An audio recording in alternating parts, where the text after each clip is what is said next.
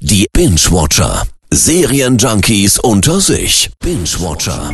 Serienjunkies unter sich.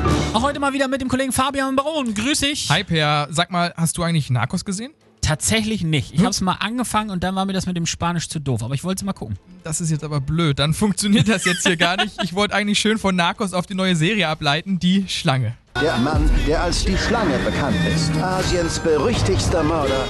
Wie hat das jetzt aber mit Narcos zu tun? Äh, Da gibt's viele Parallelen. Vor allem hat die Schlange aber genau den gleichen geilen 70s-Look. Das Feeling stimmt einfach komplett. Die Serie hat einen richtig geilen Vibe. Und auch eine ähnliche Story, oder? Ja, nicht ganz, aber es bleibt auf jeden Fall kriminell und basiert auf wahren Begebenheiten. Denn die Serie erzählt die außergewöhnliche Geschichte von Charles Sobage, ich hoffe, ich habe es richtig gesagt jetzt, der in den 70ern mehrere Touristen auf dem bekannten Hippie-Trail in Asien ermordete. Suche nach zwei Rucksacktouristen. Ich arbeite für die niederländische Botschaft. Ihre Familien haben seit über zwei Monaten nichts von ihnen gehört.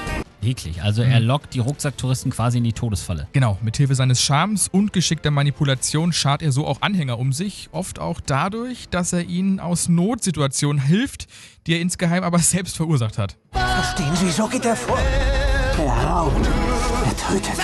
Er fälscht die Reisepässe seiner Opfer. Die erste Folge ist wohl die schwächste, dann aber geht die Serie gut ab und mit acht Folgen ist sie auch perfekt zum Binge-Watchen. BBC hat das Ganze produziert. Das steht ja auch erstmal für Qualität. Also schaue ich gern mal rein. Narcos gucke ich dann auch noch. Brauchst gar nicht so Gut. böse gucken. Super. True Crime und 70s klingt erstmal perfekt. Wenn dieser Mörder nicht gefunden wird, sind Menschen in Gefahr.